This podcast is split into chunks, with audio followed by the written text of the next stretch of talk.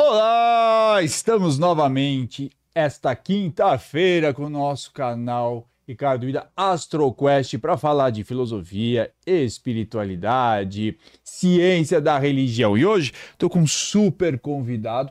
Eu comecei meu papo já na Vibe Mundial, no programa que eu tenho todos os dias na 95,7 FM. E estamos continuando aqui. Ele é o Thomas de Toledo, professor, graduado em História, pós-graduado em Antigo Egito, mestre em Desenvolvimento Econômico, doutor em Arqueologia em Antigo Egito e também tem um canal aqui no YouTube, Farol de Alexandria. Aliás, já sugiro você, vai lá, se inscreve, depois também curta esse vídeo, compartilha, que vai ter bastante informação interessante, divertida e, sobretudo, de qualidade. Seja bem-vindo, Thomas. Muito obrigado, Ricardo. Saudações aí a toda a audiência do AstroQuest e todo o pessoal aí que está nos vendo no YouTube. É um prazer da gente conversar do assunto que eu tenho muito carinho, que é o nosso querido Egito Antigo.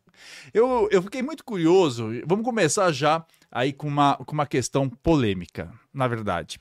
Bom, você me falou, então, que o, que o filme lá, Os Deuses do Egito, né, tem aí bastante erros, né? Uhum. É, obviamente, com a maior parte das produções de Hollywood, elas, elas, elas não têm compromisso com a verdade, têm compromisso muito mais com a audiência.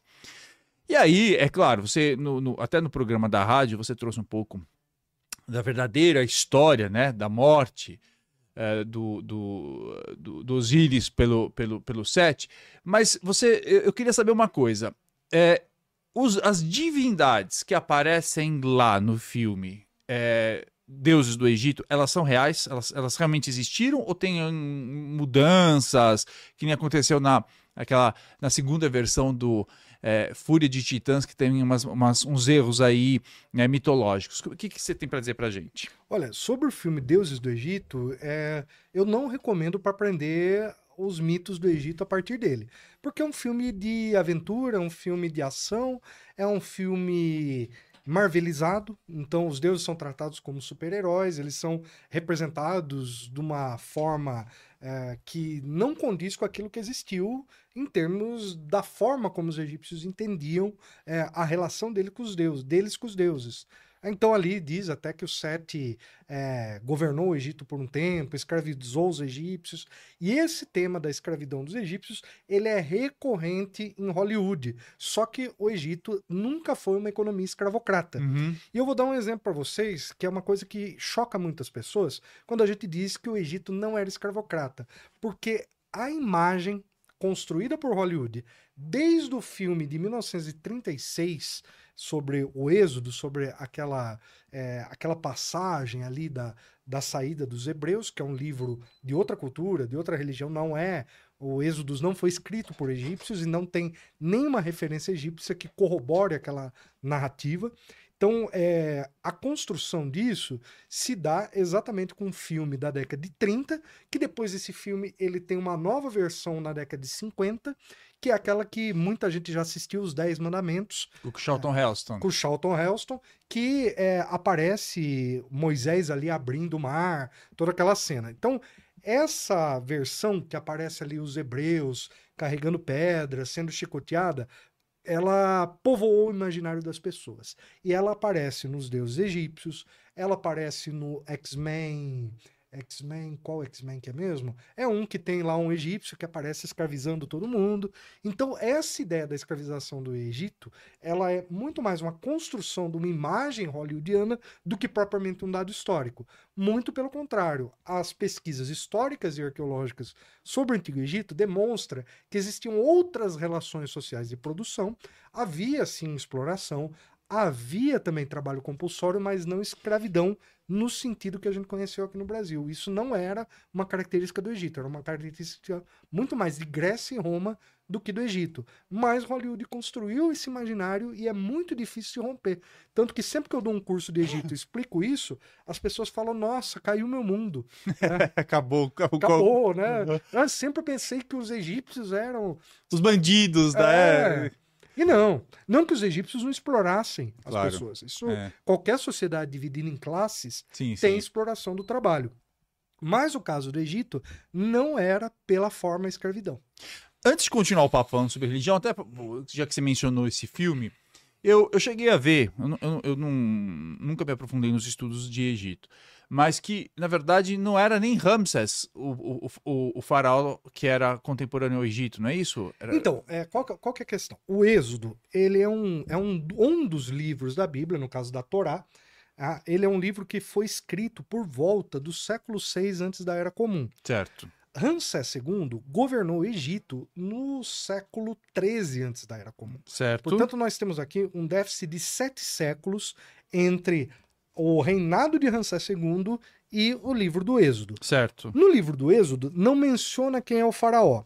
Entretanto, tem, é, dizem que é Ramsés porque lá está escrito que os hebreus construíram duas cidades, que é Pi-Ramsés e Python. Certo. Só que o que, que acontece? Nós temos ali duas cidades na região do Delta que têm nomes parecidos, que é Per-Ramesse, que é a capital egípcia do tempo de Ramsés, Certo. e Per-Atom, que pode ser talvez ali corruptela de Python. né?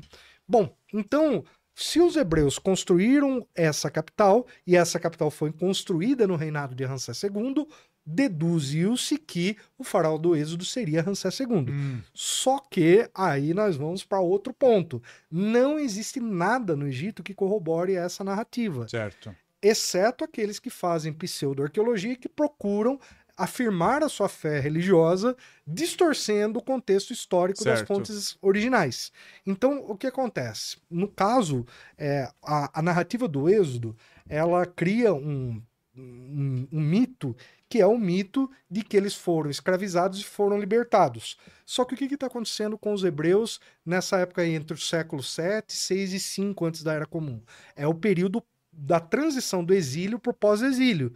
Então, nesse sentido, por que, que eles criam uma narrativa como a do Êxodo? Porque eles estão saindo da Babilônia, a elite letrada, né? Não é o, o povo lá, o camponês, era a elite que foi colocada lá, e essa elite, então, ela vai passar por um processo de reconstrução da sua identidade e ela vai criar esse processo a partir de dizer: ó, nós fomos é, escravizados no Egito, nos libertamos. Fomos escravizados da Babilônia, nos libertamos e agora temos que ter o nosso reino. Porque isso era a classe sacerdotal que passava, então, portanto, a predominar naquele contexto. Entendi. Porque eu tinha visto, né, que você falou que era é, Men- Men- Meneptah, uma coisa Meremptah. assim. Meneptah. Não, Meremptah é o filho de Ramsés II. É, vam- vamos entender o contexto. É, Ramsés II ele foi um faraó que muitos consideram o maior faraó da história do Egito. Ah, ele, ele governou. é, a expectativa de vida naquela época era entre 30 e 35 anos. Ele faleceu aos 87 anos. Eita. Então, imagina que o, o filho dele que o sucedeu não foi o primogênito. O primogênito morreu muito cedo. né? Inclusive, na Bíblia se diz que o primogênito de Ramsés II foi morto por uma praga. E o, o esqueleto que acharam ali, que é referido ao primogênito de Ramsés II, ele não tem marcas que sejam disso. Pelo contrário, provavelmente ele morreu numa pancada ali, numa guerra, não por, pelo anjo da morte, né? Foi uma coisa material e não espiritual, que era Munher Keperchef. Né? E aí, só que ele morreu muito cedo. Depois veio outros e outros e outros, se não me engano, Meremptah era o 14º, 15º filho.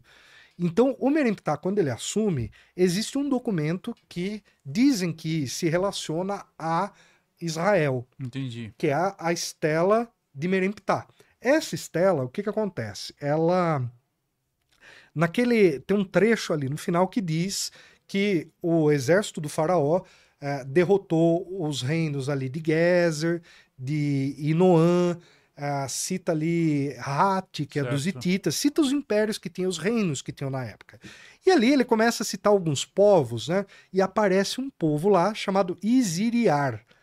Só que naquela época, né, 1898, eles associaram isso a Israel. Ah. Só que Isiriar não é a mesma coisa que Israel. Entendi. Então, alguns egiptólogos disseram, questionaram essa versão, falaram: olha, não, não faz sentido dizer que essa estela se refere a Israel. Entendi. Só que, como você tem todo um movimento de cristãos, de judeus, que são inclusive cientistas, eles pressionam no sentido de afirmar que esse Isirerar seria, no caso, Israel. Mas não dá para a gente dizer isso, até porque o conceito de hebreu, o conceito de israelita, o conceito de judeu é uma coisa posterior Certo. a esse período Lógico. histórico. Ah, então é, brincadeiras à parte, ele é, ele é a reencarnação da, da Rainha Elizabeth, que demorou 50. e o coitado levou, acho que assumiu também com 70 anos lá o Mineptah. Bom, ah, eu, tem um ponto interessante que eu gostei da nossa conversa lá na rádio, que você, eu não sabia, que os obeliscos, né, era uma... Bom, primeiro você diz o seguinte, que para...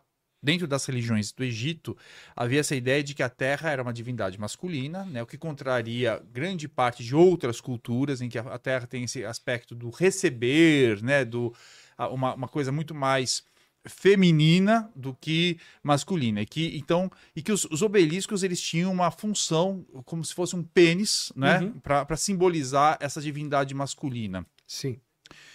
E, e- e- como é que vocês chegaram nessa. nessa é, é, são, os documen- são os documentos, porque eu vou, eu vou entrar mais, mais à frente é, nas, nas religiões hoje modernas que procuram resgatar tradições egípcias, e a gente vai entrar num tema meio polêmico.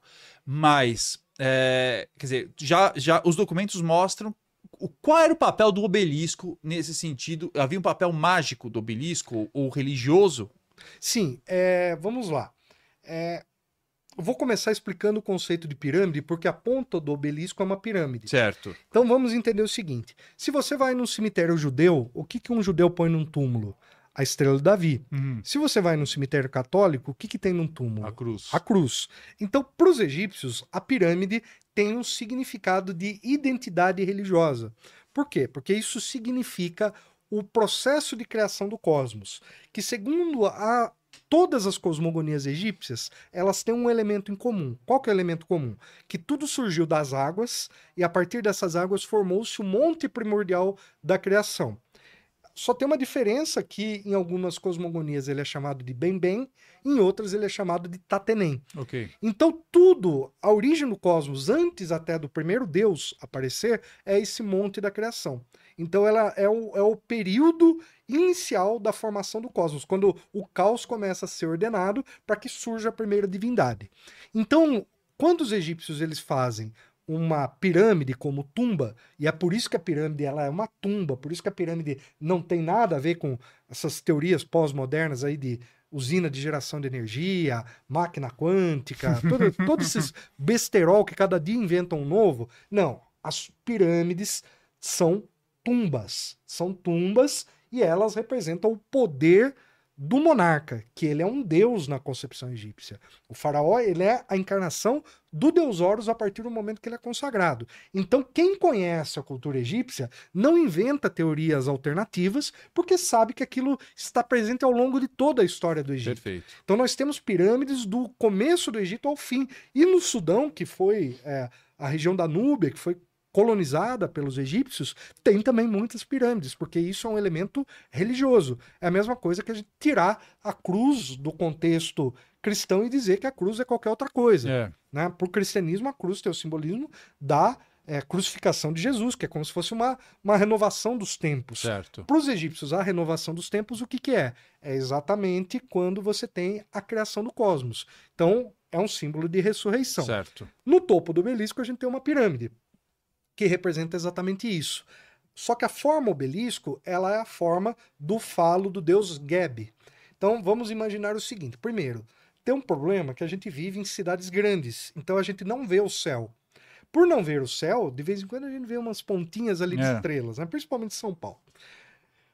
Mas quando você olha para o céu, por exemplo, do deserto branco no Egito, que você tem uma visão completa do céu, sem as luzes do Cairo, ali você vai ver que existe um formato que é um formato, como é que eu posso dizer, como se fosse um arco. Certo. E esse formato, ele tem as estrelas que formam o que os europeus, os gregos, chamaram de Via Láctea, que seria o caminho do leite, mas para os egípcios isso é a deusa Nut.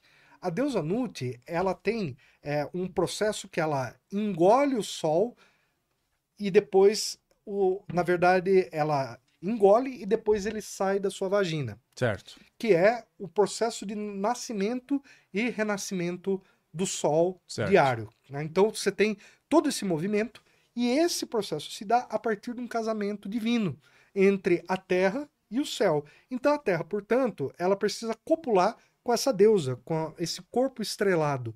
E como que ele faz isso? A partir de um obelisco. Hum, Então, o obelisco era também um símbolo de poder. Então, quanto maior fosse um obelisco, e ele sempre era feito numa pedra é, integral, né, uma única pedra, não era feito em várias. Então, isso é a representação do poder daquele faraó que conseguiu construir. E eu vou contar uma curiosidade para você. É, no templo de Karnak, que é o maior templo do mundo já construído, né, nem a esplanada das mesquitas, nem o Vaticano, nem nenhum templo budista é, de qualquer outra religião é tão grande quanto o templo de Karnak. a gente tá falando de quantos hum, quilo- metros, mil metros quadrados? Ah, poxa vida. Eu prefiro até não falar um Tá. número porque eu posso. Mas imagina assim, só nós temos ali, né, toda a escavação da área murada dele. A, a cidade de Luxor está toda ao redor. Eu vou dar um exemplo. A piscina, eu gosto de dar esse exemplo. A piscina, que é o Lago Sagrado, onde os sacerdotes se banhavam antes do sol nascer para se purificar e começar os rituais, a Catedral da Sé cabe dentro dessa piscina. Nossa senhora. É, só para ter uma ideia do tamanho do negócio. E é só a piscina. Quando você olha ali numa foto aérea, você vê que a piscina é um detalhe do complexo. Ah, Então você tem ali as, é, as colunas ali gigantescas, é uma Uhum. coisa, você se sente minúscula ali dentro. Mas enfim, é, vários faraós, né? Por que, que ele é o maior templo do mundo? Porque cada faraó fazia o seu puxadinho. Entendi. Então, ao longo de séculos, na verdade, podemos dizer aí mais de um milênio, nós tivemos cada um fazendo ali a, a sua, é, a sua, como eu posso dizer, o seu recinto, a sua capela, seu templo, cada um dedicado a um deus diferente, a um aspecto mitológico diferente. é, então, to, toda aquela, os pilonos, que são aquelas entradas, porque são vários pilonos, Cada um vai contar uma história de glórias militares, políticas Certo. dos faraós, né? Que afinal, se o faraó é um deus, ele está lutando numa guerra, é uma guerra santa. Então, por isso, ela está no templo. E aí, todo esse contexto, os faraós vão lá e fazem os seus obeliscos. Uhum. Aí você pode imaginar o seguinte: quem seria o faraó que fez o maior obelisco de todos? Obviamente, se talvez fosse pensar, Ramsés II, Tutmoses III, os mais famosos. Hum. Não. Foi uma mulher que foi faraó chamada Hatshepsut. Uhum. O maior obelisco do mundo foi ela que fez. Porque o que ela queria dizer? Eu sou mulher, mas olha o tamanho do meu obelisco. Hoje a gente, olha, você sabia, viu, Igor? Você sabia disso? A gente tem no meio da 23 de maio uma piroca gigante. Vai ser censurado, não sei, mas é que eu, eu tô tão chocado com essa ideia aqui. e o povo lá fazendo, tipo, enfim, a, a- a extrema-direita fazendo culto lá, é é culto a, a rola da 23. E olha só, vamos, vamos voltar agora um outro, um outro É, na assunto. verdade, ele escultou o pneu, né? Também. Cada um com a sua, né, com a sua e com o seu, com o seu centro criador. Aí, é, no- hoje a gente está vendo uma série de renascimentos, revivamentos de religiões mortas, né? Uhum. Então, é, quando ah, até no programa de rádio você falou, olha, ok, tivemos lá depois da, dos Ptolomaicos, com a Cleópatra, depois até uma extensão, vamos chamar assim, né, que não é de- das dinastias, mas a partir do, do Império Romano. Quando que a gente pode dizer que essas religiões, esses cultos a esses deuses, vamos chamar 100% egípcios, que não, quando é que desapareceu? Olha, é, tem um marco. Né? Como eu organizo essas expedições arqueológicas para o Egito, um dos lugares que eu levo o pessoal é no templo da deusa Ísis, que fica em Assuã. O templo da deusa Ísis ele tem uma, uma característica que é o seguinte. Então vamos lá, vamos pegar aquela cronologia que a gente começou falando. Cleópatra, Uhum. ela morre e o Egito se torna uma província romana Certo. né, os romanos conquistam o Egito. O Império Romano, ele tinha, ele tem dois momentos da sua história. O período pagão, Uhum. que é o culto helenístico romanizado, e o período da cristianização, Certo. a partir de Constantino, mas principalmente com Teodósio. Certo. Então, esse período romano, o que, que vai acontecer? Enquanto você tem ali ah, o culto helênico como hegemônico no centro do Império Romano, ele vai ser tolerante com os cultos egípcios, ele não vai mexer. Ele simplesmente vai dizer: pague os impostos para Roma, que vocês cultuam quem vocês quiserem. Entretanto, o cristianismo ele vai crescendo no, ao longo do Império Romano, inclusive no Egito. Tanto que existe uma vertente cristã egípcia que não segue nem o patriarca da Igreja Ortodoxa, nem o Papa de Roma, que é a Igreja Cristã Copta. É uma igreja 100% egípcia. E ela conta coisas diferentes. Ela diz que quando Jesus ele, ele escapou lá a, do é, do Herodes lá, uhum. Maria e José levaram Jesus até um lugar do Egito que eles montaram uma igreja, enfim, eles contam uma história um pouco diferente da história que é contada pela católico romano, pelo católico romano e ortodoxo. Certo. Então ela, ela é muito própria. E outra, ela incorporou símbolos egípcios e elementos culturais egípcios, mas ela fez isso com o mesmo objetivo que os jesuítas tinham, por exemplo, quando eles pegavam Tupã para poder catequizar. Certo. Então, o, a, os coptas, eles coptaram elementos egípcios tradicionais com o objetivo de despaganizar o Egito. Então, foi um processo de longa duração. Então, eu, perdão, eu considero que o marco final da civilização faraônica é exatamente quando começa a cristianização imposta. Uhum. Por quê? Porque a religião cristã, quando ela surgiu ali, principalmente no alto, no Baixo Egito, então Alexandria, ali você tinha pequenas comunidades cristãs, mas eles não eram hegemônicos. Você tinha os monges que peregrinavam. O Egito ainda era as religiões do período faraônico que predominavam e que já conviviam, de, certa de certo modo, sincretizados com as religiões helenísticas. Só que quando Roma impõe o cristianismo como religião oficial e o édito de Teodósio decide fechar todos os templos pagãos, o que, que acontece com isso? Todos os templos egípcios, que eram não apenas lugares de culto, mas principalmente lugares de transmissão de cultura, onde se aprendia escrita hieroglífica, certo. onde se desenvolvia a cultura egípcia, foi fechado. Uhum. Todos, exceto um, que é o templo de Ísis, na ilha de Philae, que fica na barragem de Assuan. Tá? Então, esse templo, por que, que ele não foi fechado? Primeiro, que ele está bem ao sul. Segundo, que ali era uma região meio de litígio entre Roma e os núbios.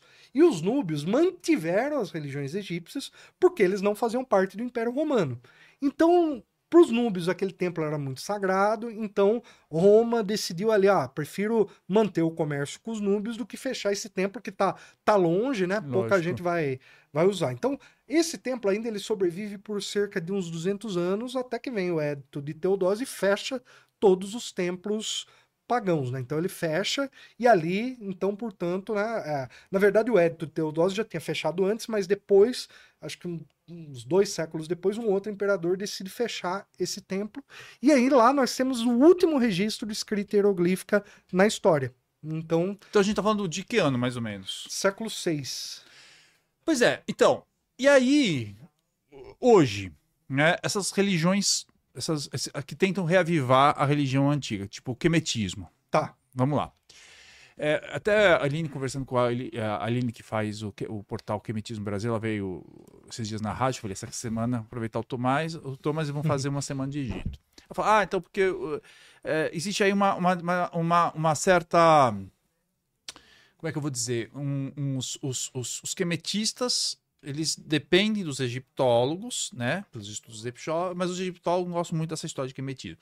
E aí uma dessas questões é, porque era uma região morta, né? E aí você não tem registro. Mas esses registros já no século VI, aí a gente não consegue resgatar muita coisa dessas práticas, dessas religiões. Como é que, como é, que é essa é, é história? É possível resgatar algumas coisas, mas é, eu, eu iria com calma em vários pontos. Primeiro que é o seguinte, né? Vamos lá. É, nós estamos falando do Império Romano. Então certo. a religião egípcia ela foi proibida no Império Romano. Mas ela, ela, ela tinha variações fora do Egito. Certo. Eu citei aqui para você a Núbia, mas também ela tinha em Roma. Certo. Um exemplo, por exemplo, Pompeia, que é a cidade que foi devastada pelo Vesúvio. Quando se escavou ali, se encontrou um templo de Ísis, mas era um templo de Ísis de uma Ísis helenizada. Certo. É, eu me lembro que uma vez eu fui, eu morei um tempo na Inglaterra e eu fui para Bar visitar a cidade de Bar. E lá tem é, uma escavação arqueológica do antigo templo é, de Sulis Minerva. Sulis era um deus celta, Minerva uma deusa romana, né, que eles é, sincretizaram é, e que esse templo tinha as águas termais. E lá eles fizeram a escavação e acharam vários artefatos e colocaram no museu. Nesse museu, uma peça me chamou a atenção, uma imagem pequenininha de Osíris. Uhum. Foi encontrada lá. Então, o que a gente pode concluir disso? Que os cultos egípcios, eles circularam em todo o mundo romano. Certo. Ah, Você tem, você encontra é, fragmentos na Península Ibérica, em várias regiões da Itália, na própria Grécia, templos de divindades egípcias. E o Egito, né, é sempre mencionado, né, Platão, é, Solon, Pitágoras, Heráclito, todos esses filósofos e, e no caso de Solon, legislador, né, é, todos eles passaram pelo Egito, segundo o que é dito nessa tradição. Então, Certo. o Egito, para os gregos, era uma terra de sabedoria ancestral. Então, o que, que acontece? Quando o que a gente tem que permanece do Egito é uma coisa chamada hermetismo, Uhum. que ele reflete um estágio bem helenizado, mas não só é, não só a influência helenística. O hermetismo ele pega um pouco da influência do mitraísmo, ele pega um pouco da influência é, do, das, das tradições ali de Roma e da Grécia diferenciadas, né, que é importante, mas principalmente do neoplatonismo. Então o hermetismo ele vai sobreviver tanto no, no que depois vai ser chamado de Oriente, quanto no que depois vai ser chamado de Ocidente.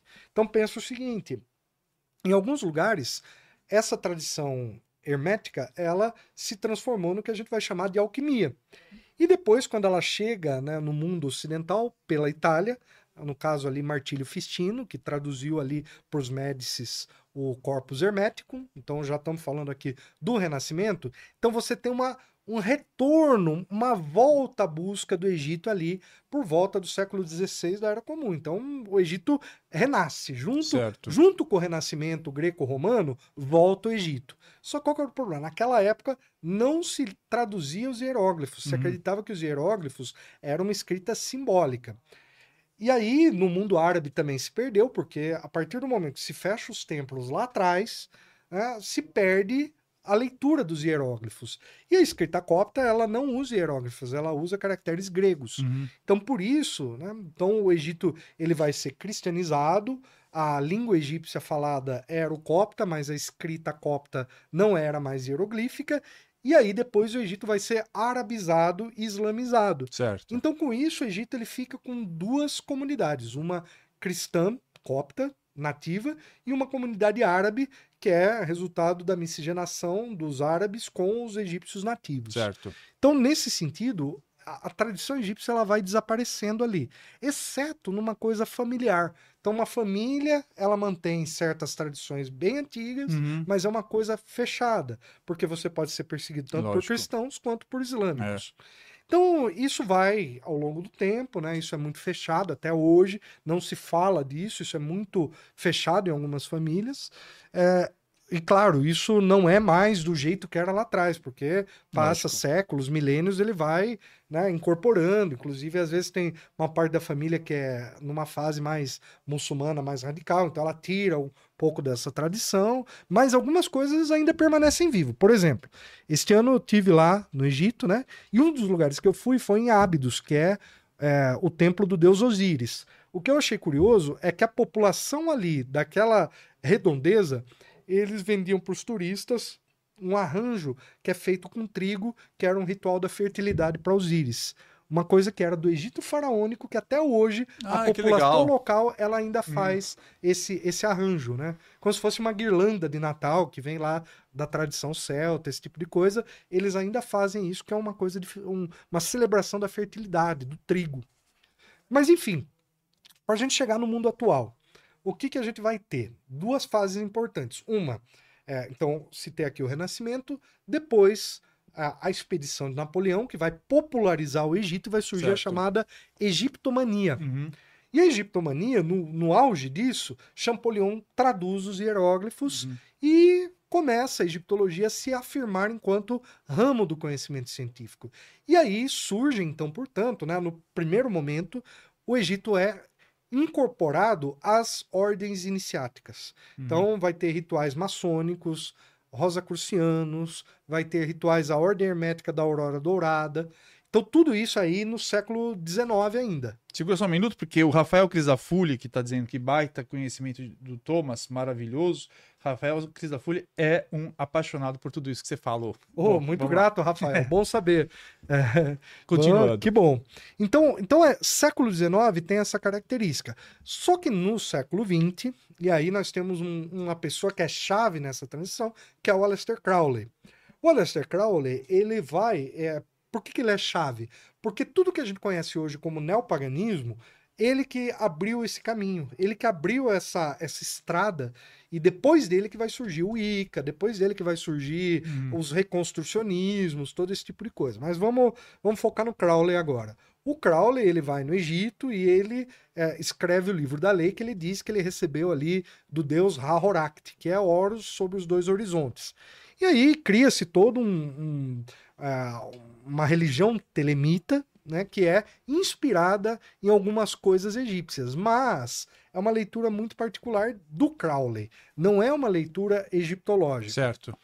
Aí a gente vai andar um pouquinho para frente, vai surgir ali os movimentos reconstrucionistas, os movimentos eh, neopagãos, celtas, eh, o pessoal neo-helenismo, e a Wicca, né, a bruxaria moderna, que vai misturar tudo isso. Então você pega ali os, os livros ali, Gardner, a- o, o casal, como é que é o nome deles? O, o- o Raymond Buckler, não. O, Não, não, o casal, é, o Ah, é. Janete e o Ste- Stewart, é, enfim, te- é, você vê no livro deles ali que, que é da década de 60, 70, né, já ah, uma série de, de simbologias egípcias incorporados ao ritual é, da bruxaria, né? Então, é, o que, que a gente vê nesse contexto, portanto? Que o Egito ele passa a integrar um corpus de religiões neopagãs, que muitas delas copiam as suas estruturas de rituais maçônicos, de rituais da Golden Dawn, só que se tornam rituais neopagãos. Inclusive o próprio Winston Churchill era vinculado a uns movimentos de reconstrucionismo druida, esse tipo de coisa. Bom, então é, nós temos depois o surgimento de algumas vertentes que vão reivindicar o Egito e o quemetismo é uma delas. Bom, é, primeiro, a palavra Kemet. Vamos começar. Eu tenho um, um problema com a forma como hoje é resgatada. Quem pega essa palavra e eleva ela a um patamar é, maior assim da, da expressão do que seria o Antigo Egito é um senegalês chamado Sheikh Anta Diop, que ele é aí um dos pais do pensamento afrocentrista. Só que ele, ele foi tentar defender a tese dele e ele foi rejeitado, porque ele tentou provar que os egípcios eram negros, que, o, que a origem da, da civilização era negra, e ele foi. Ele foi um personagem importante no processo de descolonização da África, só que no caso do Egito ele teve vários erros metodológicos para trabalhar com as fontes, para trabalhar até com as múmias, fazendo certas coisas. Ele queria a todo custo provar É. essa questão da, da cor da pele, que ele se perdeu no método, né? Ele não... Jogou o popper no lixo. Exatamente, exatamente. Tanto que ele não conseguiu o título dele. Uhum. Ele teve uma contribuição? Teve, mas ele também foi muito pseudo-científico. E ele usava. o- Parênteses. Final, ne- nesse sentido, Cleópatra era ou não era eh, negra? Olha, eu até fiz um vídeo disso. É, a probabilidade de Cleópatra ser negra, va- vamos dizer aí, é a mesma coisa de dizer que a Cleópatra fosse chinesa. Ou que fosse Elizabeth Taylor? É, Tá Não, certo. mas a Cleópatra, ela vinha de uma família grega. Uma Certo. família grega. Ah, mas a gente não sabe qual que é a origem da mãe da Cleópatra. Tá, não saber a origem da mãe da Cleópatra não significa que a origem dela era negra. Perfeito. Se não sabe a origem, ela pode ser de qualquer lugar. Perfeito. Mas, conhecendo a família dos Ptolomeus, sabendo que era uma família endogâmica, que você tem os casamentos entre parentes para poder preservar a linhagem sanguínea, a tendência é que a mãe da Cleópatra tenha sido da mesma família. ou de algum braço próximo ali da família. Perfeito. Então, portanto, a probabilidade da Cleópatra ser negra é muito pequena. É, muito possivelmente ela tinha, é, enfim, um fenótipo, não, um, vamos dizer, uma, uma, uma, uma, uma característica muito mais próxima dos gregos. É, mediterrâneo, que a gente, que a gente diz. Porque, porque assim, é, o problema é que assim, é, isso é contaminado com os problemas do mundo atual. Estados Unidos é um país que se desenvolveu na base do racismo, o Brasil também.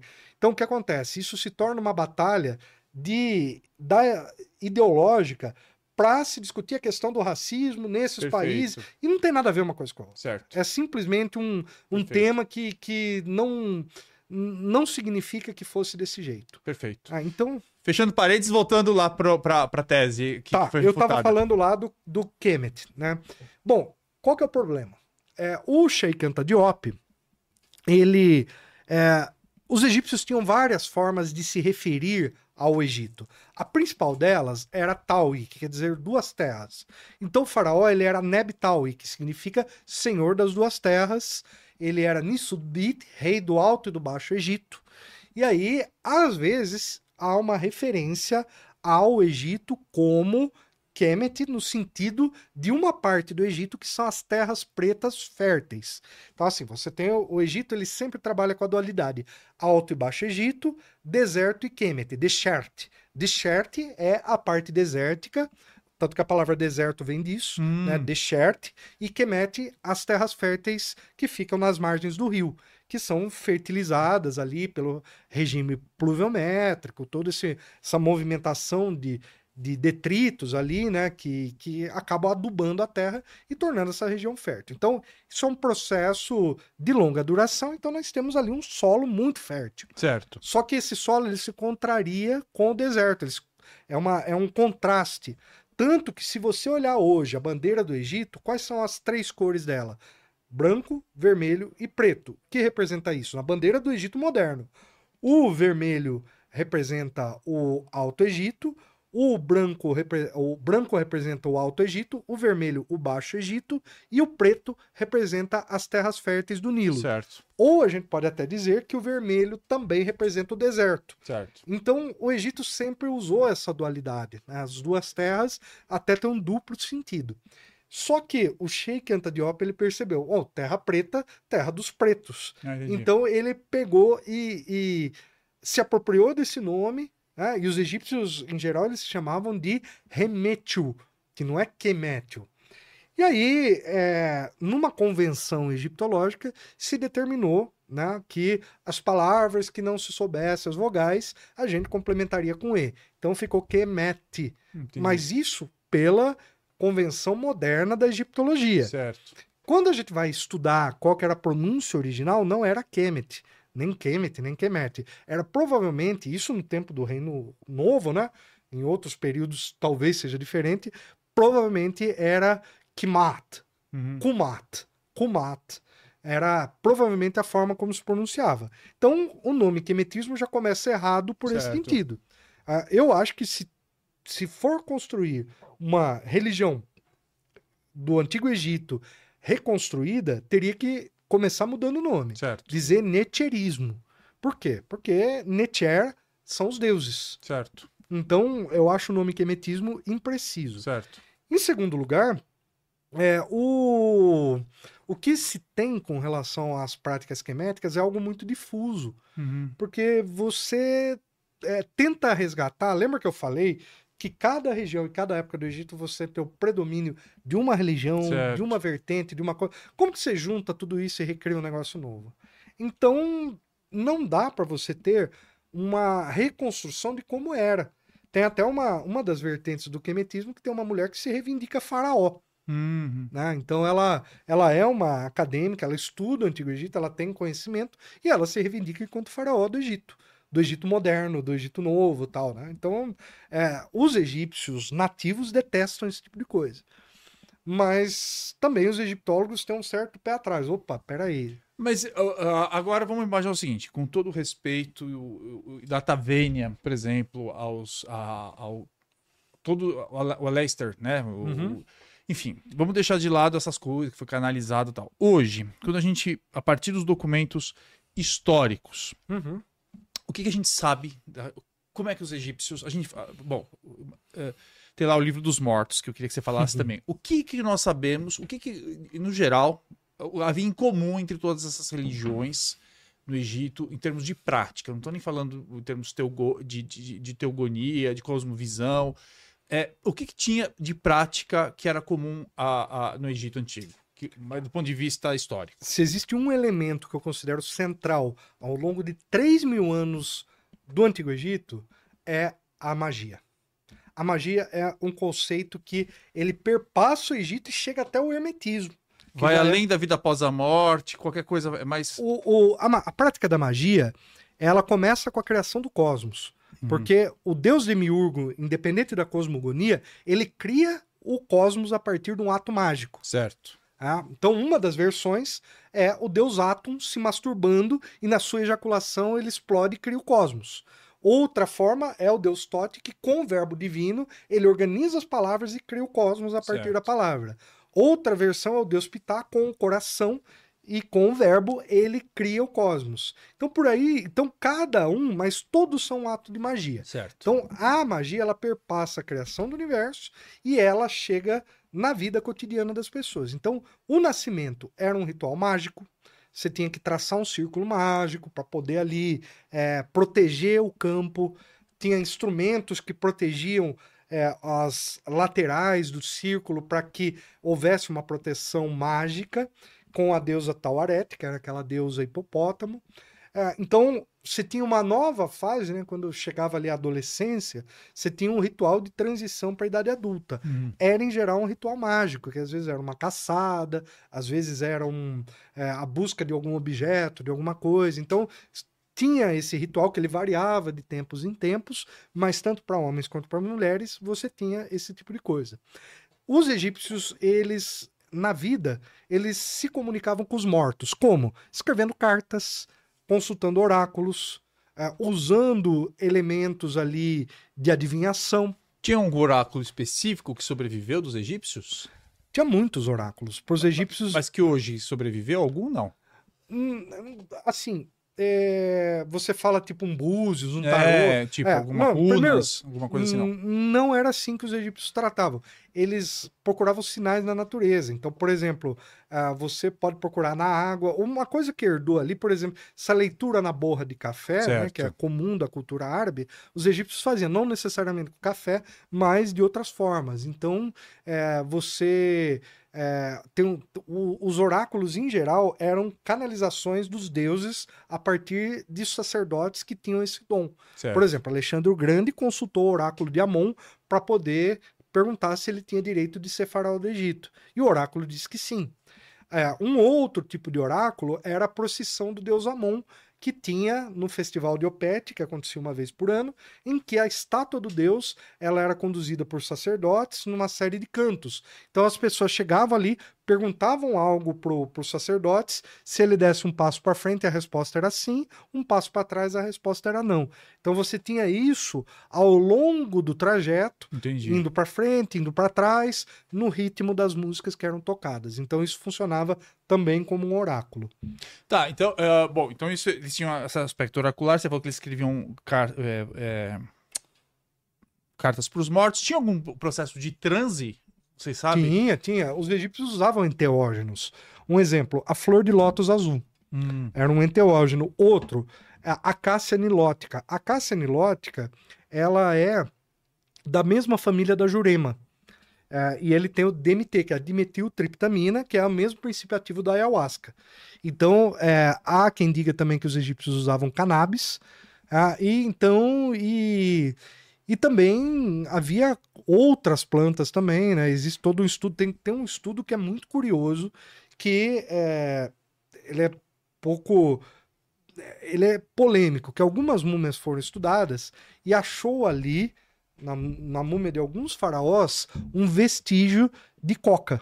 Hum. né? Então, qual que é a dúvida? Como que a coca chegou lá se é uma coisa da América do Sul? Disso, é. É, como, como que essa coca chegou lá? Então, assim, é, ou isso era uma variante da planta que existia em alguma região que os egípcios tinham contato, ou eventualmente veio alguma expedição daquela região até o Egito e eles levaram essas folhas e obviamente que elas chegaram apenas aos Certo. faraós porque não era uma coisa muito comum. Mas esse é um estudo bem controverso.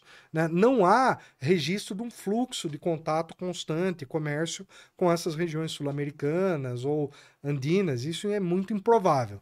Thomas, mas ah, então, vamos. ah, Porque depois eu quero voltar no esquema da magia. É, quando você fala é, nesse sentido do justamente do, do- da ligação com os mortos, os mortos, além das divindades que poderiam responder de forma oracular, os mortos também, para os egípcios, eles, eles respondiam. Respondiam, sim, sim. É, na verdade, é, a vida inteira dos egípcios é essa, essa ligação com os deuses, com os mortos, que para eles eram chamados de Aku. Então, os deuses são os Neteru e os mortos são os Akus, que são os mortos ressuscitados de acordo com o livro dos mortos. Hum. É, porque você tem um morto. é, o, o maior medo do egípcio não era a morte na primeira vida, era a morte dentro da morte, a segunda morte que a gente fala. Porque a segunda morte é aquilo que calava o espírito para todo sempre. Então é um conceito próprio da cultura egípcia. Mas os egípcios escreviam cartas aos mortos e eles acreditavam que esses mortos mandavam sinais, seja através das aves, das plantas, Sonhos também sonhos, É. muitos sonhos. Os sonhos eram, eram outra forma oracular que os egípcios usavam. Inclusive, tem alguns livros dos sonhos que são interessantes, que narram, por exemplo, tem um, um livro dos sonhos que é interessante, que narra a história de um, eh, de um cara que ele estava trabalhando um capataz. E aí chega uma hora que ele, eh, ele eh, o capataz fala: agora você está livre, você pode seguir o seu caminho. Aí quando ele sai, ele pergunta: mas você não é um capataz, você é um deus. E ele se mostra como Deus Tote. Hum, Então aí ele teve um encontro com Deus que o libertou de um trabalho que ele não gostava. Né? Agora, é, é tanta pergunta, gente. Tô tendo aqui Paulo Ratinho também mandando, amando o podcast. É, quando a gente fala aí de magias, né? Hoje, é, quer dizer, existiam as, re- as receitinhas lá, as, as macumbinhas, e aí, quer dizer, e hoje está disponível isso? Olha, tem, tem várias é, te- é, magias que a gente encontra do Antigo Egito, tem em muitas fontes de quase todos os períodos históricos. O mais antigo é o texto das pirâmides, que é o corpus religioso mais antigo da história da humanidade. Então tem ali um monte de feitiços mágicos para o faraó ressuscitar no além-vida.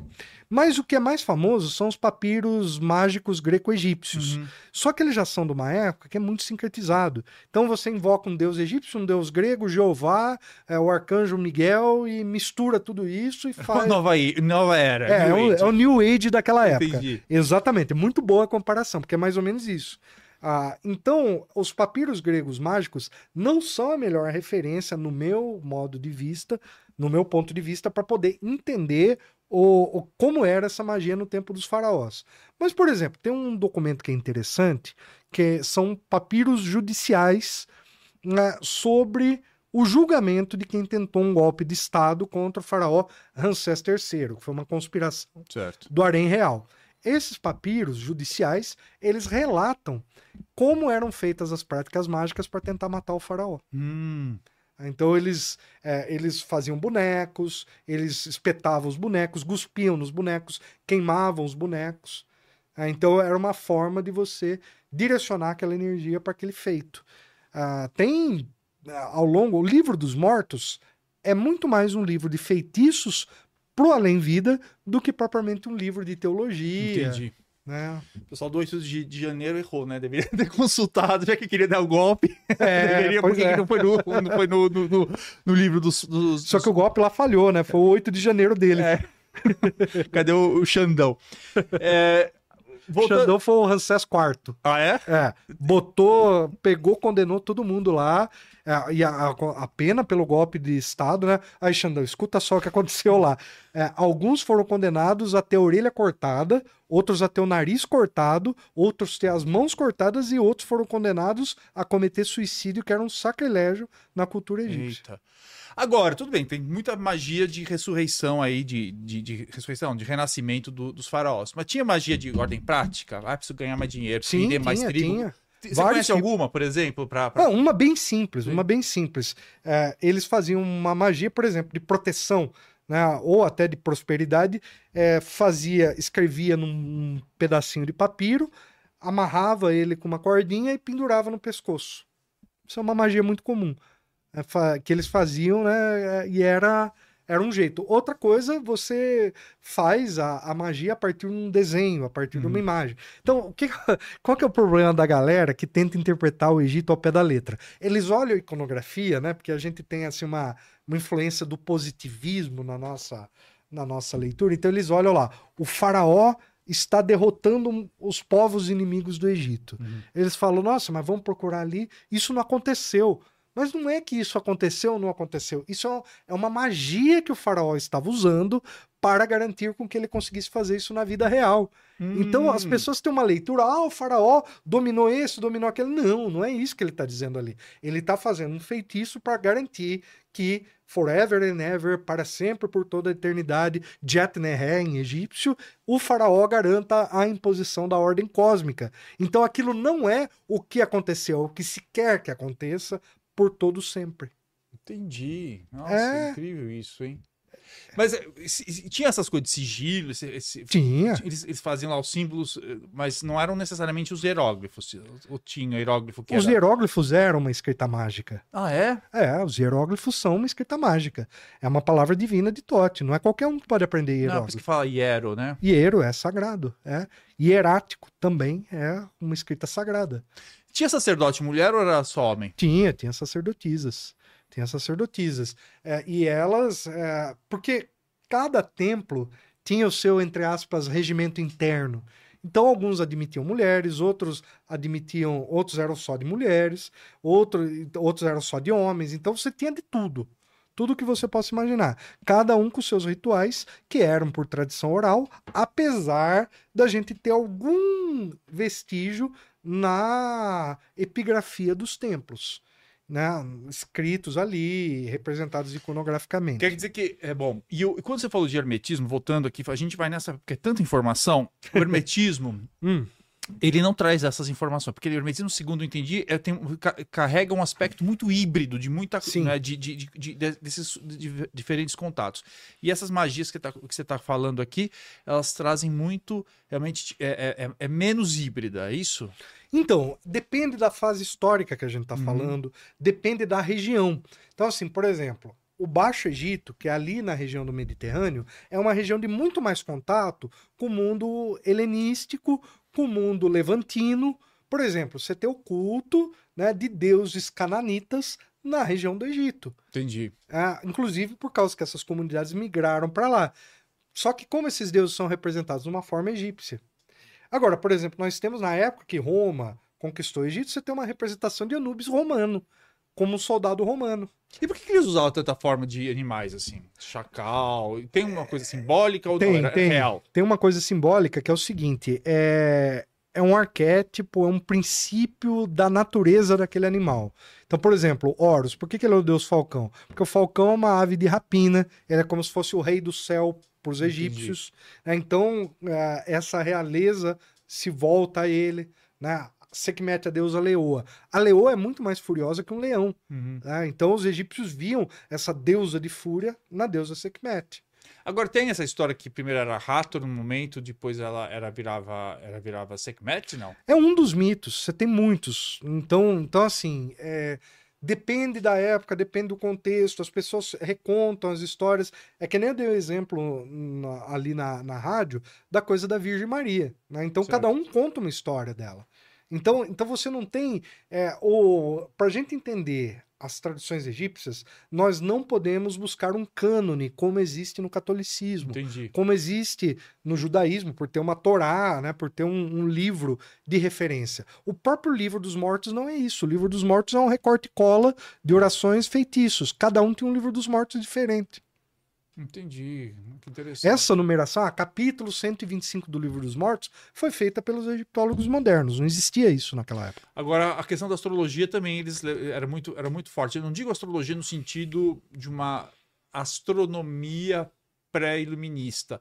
Mas havia a questão de magia com em relação a, a- a- a astros celestes? Olha, então, esse é um assunto interessante que daria todo um debate. Mas os egípcios, eles eram muito mais astrônomos Uhum, do que astrólogos. Certo. Os caldeus eram mais astrólogos. Entretanto, quando nós temos ali o período ptolomaico, que aí o Egito já está em contato com o mundo grego, aí veio essa influência caldeia através dos gregos, e isso mudou um pouco a relação dos egípcios com os astros. Aí você tem um momento, que é um momento mais posterior, que aí a astrologia ela, ela se torna mais forte no Egito, no templo de Hathor. Por exemplo, o zodíaco de Dendera. O zodíaco de Dendera, ele não é o mesmo zodíaco que os egípcios usavam na época de Ramsés, por exemplo. Ah, Então, ali nós temos ah, uma descrição do céu que é diferente da descrição do céu na época de Dendera. Qual, qual a diferença de tempo? Mais ou menos mil anos. Ah, faz, faz todo É. sentido, né? É, mudou uma, uma influência, uma cultura, então os egípcios passaram. né? Então, o- os egípcios. Agora, a relação com o céu era magia o tempo inteiro. Por exemplo, para se construir um templo, esse templo tinha que estar alinhado com a estrela Sirius. Então, a fundação do templo alinhava ele com o nascimento da estrela, que também marcava o calendário. Então, se tinha, sim, magia com os astros, mas não de uma forma que a gente entende hoje da astrologia. É, Era uma forma diferente. Os egípcios eles têm coisas muito próprias. Ah, qual que é o problema da maioria das pessoas que quer estudar o Egito? Ela projeta o olhar contemporâneo no Egito. Ah, sim, esse é o problema, inclusive, quando a gente vai fazer, não só do, do- do olhar contemporâneo, mas de um olhar geográfico, né? Gente- Geográfico, religioso. Ah, então muita gente ali vai, vai procurar, né? Ah, tipo, eu tinha um amigo que era um bandista, ele. Aí eu ia explicar os deuses egípcios, ah, esse é o Exu. Ah, esse. Eu falei, É, não, não. cara, esquece isso. É, Tá, para, comparada não, não, não parte não- por aí. não vai dar certo. Lógico. Né? Então, então, assim, é, é preciso olhar o Egito a partir das fontes egípcias. E muitos do, do que se interpreta, né? Então, tem essas coisas aí, né? é, pós-modernas aí, de tipo, ah, pirâmide, é, é, a- você tem a, no século XIX, proliferou a tal da piramidologia, né? Que eles diziam, ah, entra dentro da pirâmide que você vai expandir o seu conhecimento, você vai colocar lá um, como é que chama, uma gilete, ela vai afiar sozinha. Eu já tentei várias vezes esses experimentos, nunca deu certo. Na verdade, era, ainda mais que você falando que é uma tumba, né? Quer dizer, o fulano tava. Então é melhor pegar uma lápide e ficar debaixo da lápide que vai dar na mesma do Pois caixão. é, né? pois é. Aí outro, o povo fala, ah, as proporções da grande pirâmide. Cada pirâmide tem uma proporção diferente. Lógico. Se fosse todos a mesma proporção, por que que... Porque se fosse nessa única proporção que daria certo esse tipo de coisa, por que que todas as pirâmides do Egito não foram feitas na mesma proporção? O escaravelho tinha alguma importância mágica? Total. Representava o renascimento. né? Então, quando você. Tanto que o escaravelho, na múmia, era colocado no coração, porque ele representava o sol nascendo. Então, o escaravelho também é um símbolo de proteção, um símbolo de, de magia, de feitiço, é muito importante. E, a- e a, e a cruz egípcia? A cruzanque, vida. Mas ela já é- ela, ela não é uma interpretação, ela não tem uma interpretação copta, ela- como você falou, ela não é uma coisa... Ela, os coptas se apropriaram desse símbolo. né? Então, a cruz copta não é a cruz da igreja católica. Mas não é uma é releitura, não. Ela já é anterior, inclusive. Ela é, é anterior e eles se apropriaram desse símbolo para parecer que era algo familiar para os egípcios. Hum, Então, e tá até hoje, né? Eu é, há um tempo atrás eu conheci um senhor que ele tinha uma coleção de cruz. É um senhor muito viajado, muito culto, e ele começou a mostrar, ó, essa é a cruz ortodoxa, essa é a ortodoxa grega, essa é a cruz ortodoxa russa que tem dois cortes e mais um outro, né? a cruz de Caravaca. Foi mostrando todas as cruzes. Quando ele chegou na, na cópita, ele mostrou para mim a cruzanque. Eu falei, essa é a cruzanque egípcia. quer dizer que ela existe muito anteriormente, realmente. Ao... Muito, muito. E ela significa vida. Vida. Ex- exclusivamente vida. Além do, do escaravelho e da cruzanca, qual os outros símbolos que, que, que, que, as pessoas costumam ver, assim, e, e que são importantes para a magia do Egito? É, um que é muito importante é o Djed, que é a coluna de Osíris, que é o pilar da estabilidade. Outro que é o bastão Was, que é o bastão do poder. Né? Outro que é o bastão Reca, que não é Reca da magia, né? É outra, é outra Reca, né? que é o bastão do poder, da, da, de governante. E aquele olhar, olho do Horus que o pessoal usa, é, é, real mesmo? É real que eu digo assim, claro que é. Mas ele, ele, ele, ele não é uma reinterpretação esotérica, não. Ele, ele existia. Sim, sim. Por, por conta do, do, O olho de Horus é o olho que o Horus... É, ele, na batalha com Sete, né, você tem um texto uhum. ali muito interessante que é a contenda de Horus e Sete. Né, então, ali descreve que tem um certo momento que Horus tem o seu olho ferido na batalha. Então, um olho vira o sol, o outro vira a lua.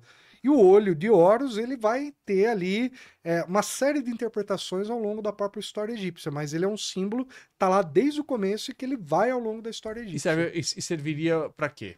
É o olho que é o olho, por exemplo, as, aquele filme Janela da Alma, né? Uhum. É o olho é a janela da alma. Ah, então para os egípcios é como se o, o olhar ele se conectasse a algo maior, mas é o olhar da divindade. Então você pode entender como o olho que tudo vê, o olho da providência. Isso é uma leitura moderna. Certo. Mas, de certo modo, isso tem uma certa ressonância naquela época. Porque naquela época é, se interpretava o olho de Horus como um símbolo mágico de proteção, um símbolo de contato com a divindade. Ah, mas servia de proteção. Eu tive a nossa pergunta, Thomas, pelo uhum. seguinte: enquanto cientista da religião, eu tenho horror total a você. Não, não você, as pessoas. É, é, recortarem determinadas práticas religiosas, tirarem do contexto, inventarem um negócio. Ah, então, ah, sim, sim. Isso então, é muito comum. É, e eu tenho, eu tenho, eu acho isso um desrespeito à cultura daquele povo. Então, quando uma pessoa usa o tal do olho de Horus, é, pode dizer que ela pode usar isso tranquilamente como símbolo de proteção. Então, é, vamos lá. É, eu acho também problemático a pessoa ressignificar de acordo com seus valores. É. Entretanto, no Egito Antigo eles faziam isso. Ah, sim, faz parte da natureza. Faz né? parte da natureza. Então, por exemplo, é, no templo, no templo de Horus, nos templos ali de Osíris, nos templos que, que você tinha aquele conhecimento, o olho de Horus ele tem um significado. Num caixão, ele tem outro significado. Num amuleto do morto, ele tem outro significado. Mas para uma pessoa que está ali no cotidiano usando ele, ele vai ter outro significado. E é o quê? Olha, tem... No dia a dia. Porque tem... eu, fico, eu fico pensando assim, uma pessoa, por exemplo, vai enfiar debaixo de uma pirâmide... Ricardo, é polissêmico. O símbolo egípcio, como qualquer outro símbolo, é polissêmico. Por exemplo, uma coisa do olho de Horus que pouca gente sabe. Ali você tem as proporções de frações matemáticas. Hum... Meio, quarto, um oitavo, um dezesseis avos, um trinta e dois avos. Tudo naquela forma que é colocado ali. Então você tem também uma representação matemática. É uma das coisas. Então, é, o, o, símbolo né, é, é, aquela coisa. É muito. É, a gente às vezes tenta reduzir o símbolo, mas o símbolo ele é polissêmico, ele tem, ele tem uma agência né, é, sobre quem está vendo. Uhum. Então, quem está vendo vai sentir alguma coisa com aquele símbolo, e aquele símbolo, muitas vezes, o que ele está ali no contexto é diferente do que ele vai ser recebido. A coruja tinha algum símbolo para os egípcios, não? É a letra M. É o fonema M, né? Não a letra. A, Foema... a, coruja. É, é. é um fonema, mas ele não tinha uma representação, por exemplo, de uma divindade como o falcão, não. Não, não me lembro de qualquer divindade associada à coruja. Mas a letra M, é o, a, e a representação iconográfica da coruja está associada ao a porque a escrita hieroglífica ela tem um componente fonético, um componente logogrâmico e um determinativo. A coruja na escrita egípcia ela é o fonema M. Entendi. Bom, terminamos aqui. Queria ficar duas horas, dois dias, dois meses. De toda maneira, você pode ter muito material, mas muito material lá no canal Farol de Alexandria. Então, eu acho que você tem que curtir, você tem que assistir os vídeos, você tem que divulgar bastante. Mais do que isso, o, o Thomas organiza. Thomas, eu sempre fico. Tomás Thomas, Thomas. Thomas, ele, ele organiza viagens, expedições para o Egito. Tem uma agora em janeiro. Eu acho que vale a pena você realmente acompanhar. Você tem livro lançado sobre isso? Olha, é, eu tenho artigos publicados, tem, tem um livro que se esgotou sobre o painel egípcio encontrado num templo maçônico aqui no Brasil.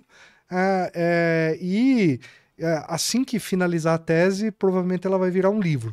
É, mas aguarde aí que eu tenho uns livros no forno aí e quando sair vai sair bastante coisa de uma vez. Ah, eu vou te apresentar para a editora Alfabeto aí, porque, Oba. porque eles têm. Mas, mas aí é, é mais êmico e não ético, né? Tem, tem, aí vai mais pro, pro lado mesmo da magia e menos acadêmico. Mas de toda maneira, é um grande prazer. Muito obrigado. Foi uma honra, um prazer tê-lo aqui. Espero que você aceite outros convites, porque o que não, não falta aí é assunto. E repito, vai seguir cur- também e esse episódio você dá uma curtida e, e sair compartilhando aí para todo mundo. Obrigado, Thomas. Obrigado, Igor. E obrigado pela audiência. Valeu, pessoal. Sigam o Farol de Alexandria e vamos ao Egito com o Farol de Alexandria numa expedição arqueológica. Afinal, você também tem o direito de viver o seu momento Indiana Jones. Chique no último.